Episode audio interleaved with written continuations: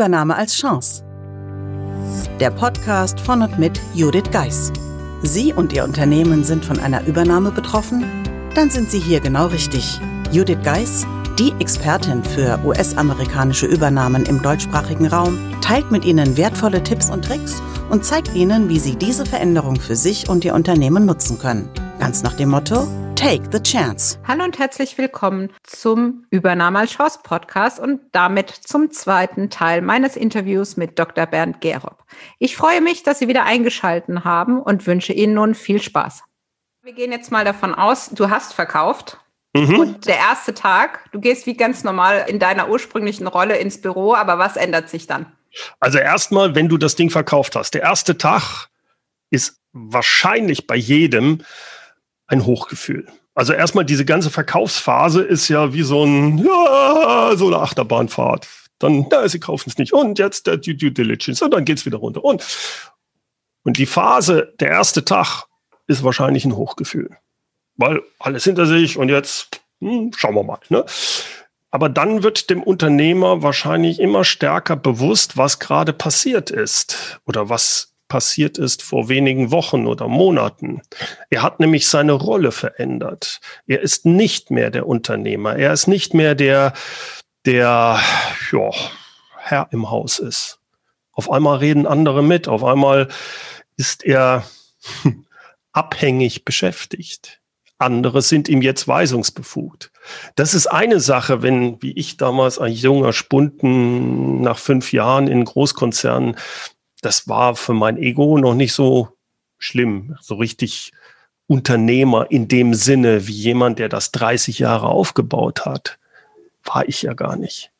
Aber jemand, der damit 50 jetzt, sagen wir oder 55 das macht und dann noch drei Jahre durch so ein Earnout in dem großen Unternehmen dann ist und auf einmal sich was sagen lassen muss, das kann der sich vorher gar nicht richtig vorstellen, was das bedeutet selbst wenn er sagt, ja, damit komme ich schon klar, das wird, wird verdammt schwierig. Das hat verschiedene, sagen wir mal, Facetten, glaube ich. Allein so Selbstverständlichkeiten sind dann nicht mehr äh, klar. Ja, natürlich äh, fahre ich zu dem Kongress. Ähm, Moment, da gibt es eine Reisekostenverordnung. Eine was? Habe ich noch nie gebraucht. Das ist ein Killefit.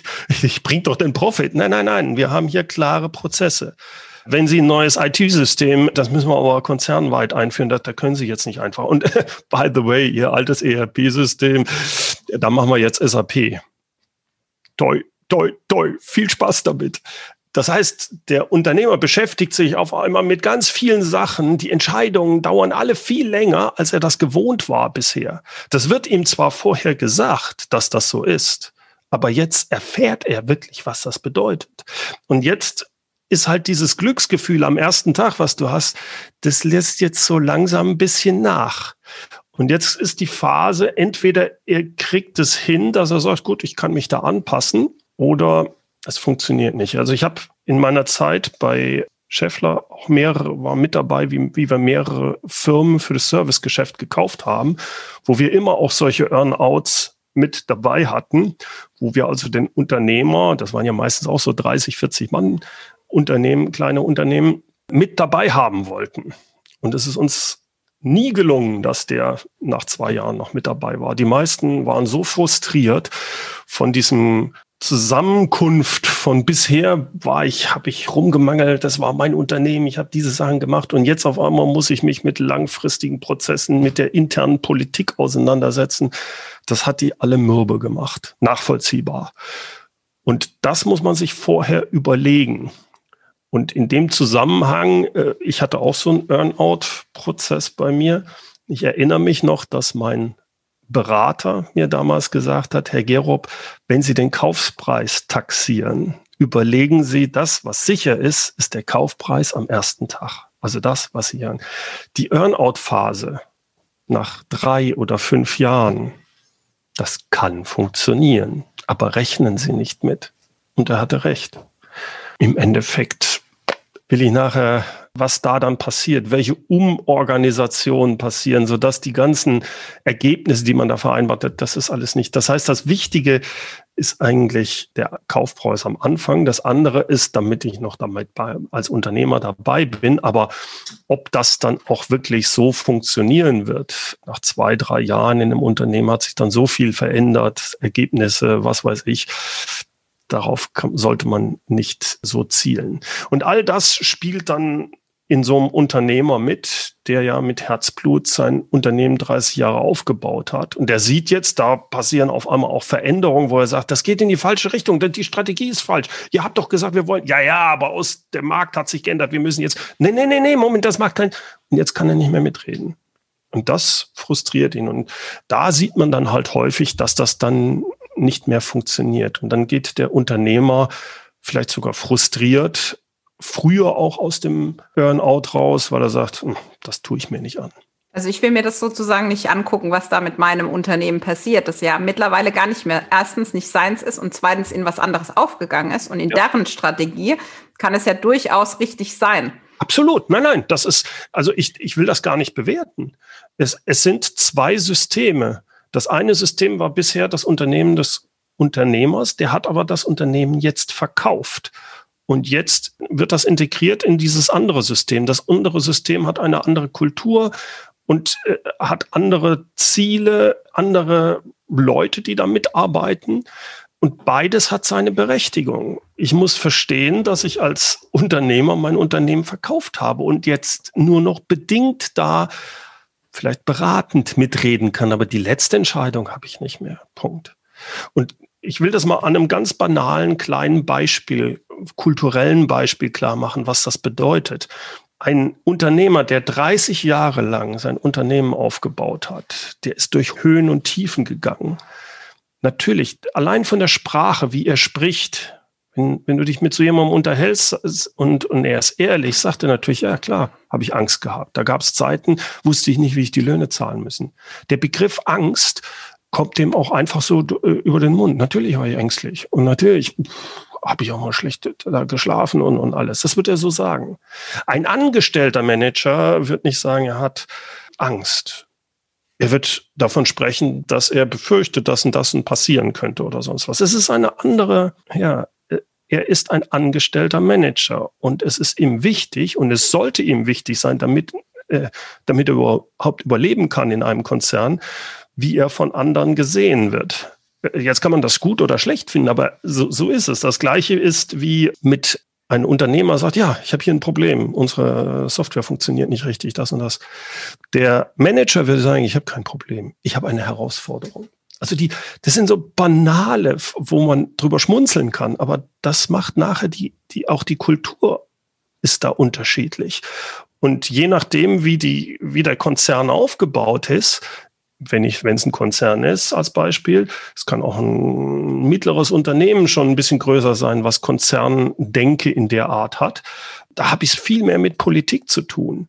Das heißt, ich bin aber 30 Jahre lang anders aufgetreten. Gut, ich habe mit Kunden verhandelt, aber das ist was anderes. Wenn ich jetzt intern mit Leuten, das ist ein, die Entscheidungen laufen länger. Ich muss genau wissen, die Hidden Agendas, was tut man, was tut man nicht. Und da darf ich nicht meine bisherige ähm, Sachen anlegen. Ja, aber das macht doch keinen Sinn. Ja, häufig außenstehend macht das keinen Sinn. Es hat aber einen bestimmten Grund, warum das so ist. Und wenn ich mich nicht an diese Sachen halte, verliere ich einfach. Das sagt mir aber keiner.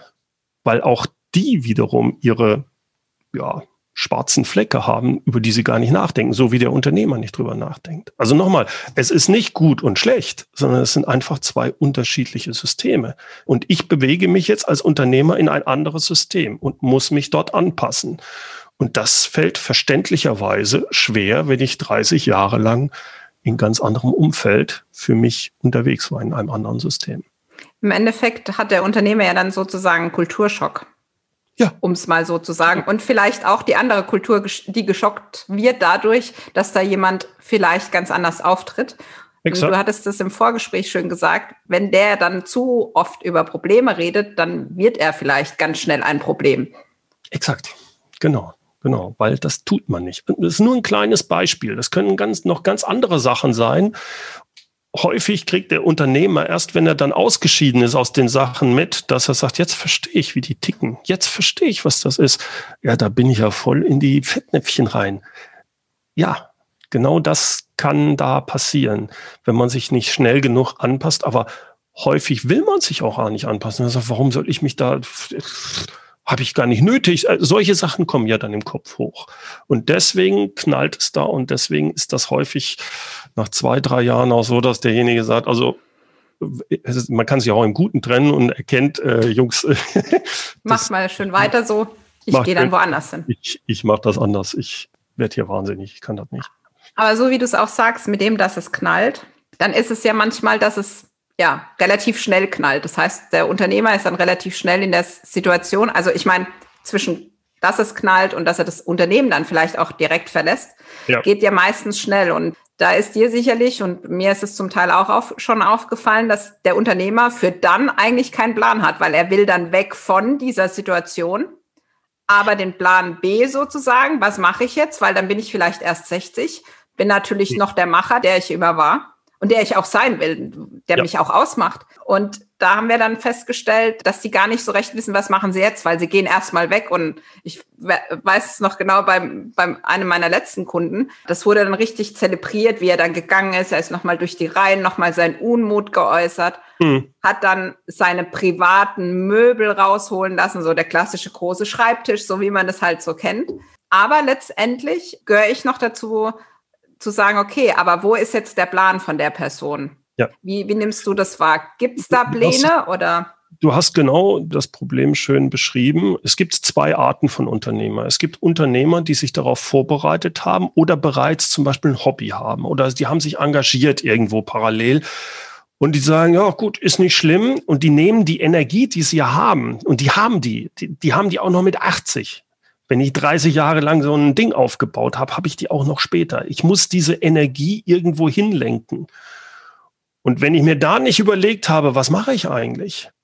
Was mache ich, wenn das Unternehmen nicht mehr da ist? Oder wenn ich halt in dem, auch als Angestellter da dann auf einmal weg bin? Da muss ich mir rechtzeitig vorher überlegen, dass es nicht ausreichen wird, dass ich jetzt wie bei Loriot für die Familie einkaufen werde und schönen guten Tag, ich kaufe ja ein. Das, das wird nicht gehen. Ich muss mir was anderes überlegen. Ich muss vorab schon überlegen, was mache ich dann? Reicht es mir aus, einfach nur Golf oder Tennis zu spielen oder engagiere ich mich oder baue ich vielleicht noch mal ein neues Unternehmen? Gehe ich nach Afrika und helfe dort Leuten? Ich habe keine Ahnung, aber irgendein eine Vision, irgendein Ziel, irgendwas, was mich begeistert, wo ich sage, da tue ich meine Energie rein, muss ich haben. Ansonsten gibt es einen Knall. Und das ist übrigens nicht nur bei Unternehmern so. Das kann auch einem angestellten Manager passieren, der sehr engagiert dabei ist und der mit 65 oder 67 oder was er jetzt ist, wird plötzlich in Anführungsstrichen geht er in die Rente und dann sagt, so, jetzt mache ich endlich das, was ich immer machen wollte. Nämlich zu Hause gehe ich in den Keller, räum da mal richtig auf. Der Garten wird auf Vordermann gebracht. Und nach drei Monaten denkt er, ja, und jetzt? Der fällt in eine richtige Depression, weil er ist ja ein Macher gewesen. Der Unternehmer, wie auch dieser angestellte Manager, der sich sehr engagiert hat. Und auf einmal ist alles weg. Und ich habe Leute gesehen, die nach einem Jahr gestorben sind. Deswegen. Die haben keine, weil ihnen die Aufgabe fehlt. Ja. Ihnen die Aufgabe fehlt. Und das zu erkennen als Unternehmer, wenn ich mein Unternehmen, in dem Moment, wo ich das Unternehmen verkaufe, dass ich schon überlege, ja, ich bin da zwar jetzt noch zwei Jahre in dieser Übergangsphase und so weiter, aber was mache ich danach? Und zwar nicht nur, ja, das überlege ich mir dann oder dann spiele ich Golf oder sowas, sondern es muss wirklich, ich muss mich wirklich intensiv mit beschäftigt haben. Auch da ist es wichtig, glaube ich, dass man ja jemanden hat, mit dem man darüber spricht, einen Berater oder sonst was, der einen da auch immer wieder darauf hinweist, was machst du, dann erzähl mir das und reinhorcht, ob das nur so dahingesagt ist oder ob da wirklich Herzblut drin daher steckt. Ich meine, der Klassiker ist ja wirklich, ich mache dann mal zu Hause alles in Ordnung, der Garten und dann habe ich auch mehr Zeit mit der Frau oder was auch immer mit der Familie, Enkelkinder, was auch immer. Aber die Enkelkinder sind im Zweifel in der Schule, da habe ich schon mal die Zeit bis mittags oder was auch immer. Also da sind ja viele Dinge dabei. Und das andere ist, glaube ich, was da auch wichtig ist, gerade wenn ich schon verkauft habe, dass ich dann aber auch vielleicht noch mehr Loslösungsprozess mache, indem ich diese Aktivitäten schon mal starte, bevor es dann soweit ist.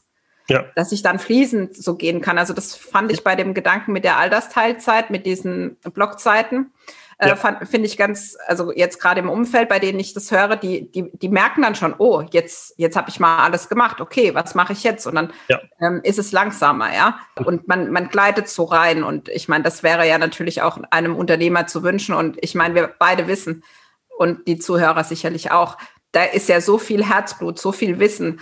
Und wenn es wirklich ist, dass man es an junge Menschen weitergibt. Also die, die Arten, wie man das alles ja nach außen bringen kann, sind ja du kannst ja alles Mögliche heutzutage machen. Ich meine, im Zweifel brauchst du einen Internetanschluss und kannst eh alles machen. Aber da kommt noch ein wichtiger Punkt dazu. Es ist günstig, wenn du das schon vorher anfängst, nebenher, wie ein Hobby oder sonst was zu ja. machen. Wenn du sagst, ja, dann werde ich Mentor für andere Unternehmer oder sonst was und du fängst damit erst an, wenn die Sache vorbei ist, dann fällst du in ein unheimliches Loch. Ja. Da kommen mehrere Sachen dazu, denn auf einmal, das klingt hart, aber du bist ja niemand mehr vorher warst du noch der Geschäftsführer von der mhm. Unternehmensinhaber XX. Jetzt bist du nichts mehr. Du bist Pensionär, wenn du so willst, hart formuliert. Und jetzt fängst du wieder von Null an. Und äh, das schlägt auf, das kann ganz schnell aufs Ego schlagen. Deswegen ist es wichtig, das vorher schon anzufangen, um das zu erkennen. Wie sieht das denn aus? Oder ich bin schon im, keine Ahnung, im Lions Club habe ich mich betätigt, habe da meine Netzwerke und habe aber schon die Aufgabe, die ich eigentlich nachher Unternehmen übernehmen will. Nur kann ich es jetzt noch viel verstärkter machen. Dann wird das, glaube ich, der Übergang glatter. Wenn das andere ist halt, man hat kein, so ähnlich wie du es angedeutet hast, auch diesen Apparat im Hintergrund nicht mehr. Ja. Also wenn man, wenn man so sieht, ja, und dann bin ich dort Vorstand und dann bin ich dort Vorstand, ja, aber Sekretariat, Assistenz, wie auch immer man das bezeichnen will, mhm. macht das Ganze. Administrative. Und jetzt sitze ich plötzlich daheim und soll plötzlich selbst die Einladung schreiben. Und wie geht es eigentlich nochmal mit dem Internet? Also, um es jetzt mal sehr plastisch ja, zu sagen. Nee, nee, äh, wie und äh, also auch diese Sachen. Und ich finde es halt einfach wirklich wichtig, dass man da ein, einfach seinen Weg findet und sucht. Und ich glaube, das was uns wirklich durch das ganze Gespräch hin begleitet. Man muss es auch, obwohl man der Geschäftsführer, der Inhaber ist, Gesellschafter, Geschäftsführer, wie auch immer, man muss es nicht alleine machen. Also was wir mit Sicherheit beide wirklich jedem ans Herz legen sollten, wollen, wie auch immer, ist an den Positionen, an den Stationen vor allem auch die richtigen Leute, auch die zu finden. Wer bekleidet mich da, ist ein Prozess. Ich ja. habe nicht sofort jemand, der mich da, dem ich dann auch vertraue und vielleicht auch meine Ängste. Also was ja. passiert mit meinem Unternehmen danach? Kann ich mich danach noch auf die Straße trauen oder ähnliches? Also, ja, ja, ja richtig. Also richtig. Da was werden ja einige weiter, mit denen ich 30 Jahre zusammen sagen? Ne? Wenn ich kann die, ich dann äh, noch mit denen Bier trinken? Genau. Exakt, genau. Also ähm, all Sachen zu berücksichtigen für sich selbst und mal gemeinsam quasi in die Zukunft zu reisen. Was ist dann? Worauf legst du eigentlich wirklich Wert? Ja. Wie muss es in zehn Jahren aussehen, wenn du zurückschaust? Was muss gelaufen sein? Was darf um Gottes Willen nicht passieren? Sich darüber wirklich Gedanken zu machen. Und diese Gedanken, die kriegt man nur schwer selber in den Griff. Da braucht man meistens jemanden, ein Counterpart, der dumme Fragen stellt. Ich formuliere es mal so. Ja, die, die man nicht hören will, das sind die besten aus, aus der eigenen Erfahrung. Aber ja. letztendlich, sage ich jetzt mal, gewinnen ja dann alle. Und im Zweifel, wenn wir jetzt mal davon ausgehen, dass der ursprüngliche Inhaber des Unternehmens dann zu einem Mentor wird und anderen auf deren Weg wiederum begleitet, mhm. dann kann man ja auch dieses wieder, also ich finde es immer wichtig, wieder was zurückzugeben. Jemandem anders vielleicht zu helfen und dann, man muss es ja vielleicht nicht mehr selber sein, der Macher, wobei viele auch noch mal später gründen und dann sagen, jetzt mache ich endlich mal das, was mir nur Spaß macht. Aber weißt du, Juli, das ist genau der Unterschied. Es wird Leute geben, die das genauso sehen wie du, die sagen, ich möchte ja noch mal was weitergeben an andere. Und das ist vollkommen okay. Und es gibt andere, die sagen, ganz ehrlich, da ist jetzt nicht mein Herz dran, aber ich möchte noch mal gestalten, ich möchte noch mal was anderes machen. Sich bewusst klar zu machen, es gibt nicht den einen Weg. Ich muss meinen Weg hier finden, aber es muss eine Aufgabe für mich sein. Und die Aufgabe muss nicht sein, dass ich jetzt, weil ich äh, 30 Jahre das gemacht habe, mich jetzt zurückziehen muss und ich muss mehr so diese Mentorenrolle nehmen. Nein, muss nicht. Wenn's Vielleicht werde ich Künstler. Vielleicht werde ich Künstler, weiß der Teufel was, keine Ahnung, genau. Oder bei dir fällt mir spontan ein, dein Hobby ist ja auch in der Band zu spielen. Also vielleicht mache ich dann das äh, und jam mit meinen ja. Jungs, wie auch immer. Also was auch immer da Spaß macht und es muss immer nicht immer Arbeit sein. Ich glaube, das ist auch nochmal wichtig, wobei, ja. Wobei ähm, du häufig bei den, bei diesen Leuten hast, die also so engagiert die ganze Zeit dabei waren, die, das ist selten so, dass die auf einmal jetzt rum den Switch legen und so und jetzt spiele ich nur noch Golf, jetzt oh, spiele ich nur noch, mache ich nur noch Musik. Äh, das ist immer die Mischung. Meistens an was. Da fehlt dieses Unternehmer-Sein. Ich muss doch noch was tun. Deswegen, sich das klar zu machen und ehrlich mit sich da zu sein, ist, glaube ich, da ganz entscheidend. Ja, ich denke, das ist auch dann ein guter Schlusspunkt. Ich denke, die Hörer haben mitgenommen, dass man nicht einfach ein Unternehmen so verkauft und das vielleicht einfach mal so eben am Küchentisch entscheidet. Vielleicht entscheidet man es dort, aber man sollte von dort aus dann vorbereitende Maßnahmen ergreifen und sich dann auch letztendlich begleiten zu lassen. Mhm. Du begleitest ja auch in deinem Leadership Intensive Programm Unternehmer. Ja, wobei es mir da weniger um diesen Unternehmensverkauf geht, sondern da geht es mir hauptsächlich darum, diese Phase, die ich vorhin mal angesprochen habe, dass Unternehmer ein, ein, Unternehmen aufbauen und irgendwann sich wiederfinden, nach 20 Jahren zum Beispiel, und sagen, oh, ich bin so stark im Operativen zuständig, ich würde gerne mehr ich würde gerne entweder weniger tun, mehr mit der Familie tun oder ich würde gerne einfach mehr mich um Strategie kümmern, aber ich bin ja hier ständig mit Einzelheiten beschäftigt. Ich werde wegen jeder Sache gefragt. Diesen Unternehmern zu helfen, aus diesem selbstgebauten Hamsterrad rauszukommen und ein Unternehmen zu haben, wo sie zwar noch am Unternehmen dann arbeiten, aber bei weitem nicht mehr so stark im Unternehmen involviert sind. Das nenne ich Leadership Intensive. Genau. Wer da Interesse hat, soll gerne mal auf meine Seite gehen oder einfach per E-Mail Kontakt mit mir aufnehmen. Genau. Und wie bei der Einführung besprochen, ob Sie lieber Videos anschauen, ob Sie lieber lesen oder ob Sie lieber hören, so wie jetzt den Podcast. Bernd hat da verschiedene Dinge vorbereitet und ich gehe davon aus, in diesem Programm ist es ja auch so, dass, dass man sich dann erstmal austauscht, ob man zusammenpasst. Die Chemie ist sehr wichtig in so, solchen Themen. Also von dem her darf ich Ihnen das wärmstens ans Herz legen. Jetzt ist die Zeit schon wieder rum, sozusagen für heute, lieber Bernd. Ich sage vielen, vielen Dank, dass du heute dabei warst, dass du dein Wissen mit uns geteilt hast und freue mich natürlich auch, weil wir werden dieses Jahr nochmal sprechen, wenn mein Buch dann rauskommt. Von dem her, ja, also vielen Dank auch, dass du sozusagen schon in den Anfängen hier äh, zu Besuch bist. Und was für mich mit der Grund war, warum du der erste sozusagen warst, den ich hier interviewe, ist, du hast mir damals die Chance gegeben, das erste Podcast-Interview zu führen. Also auch in dem Sinne nochmal vielen, vielen Dank.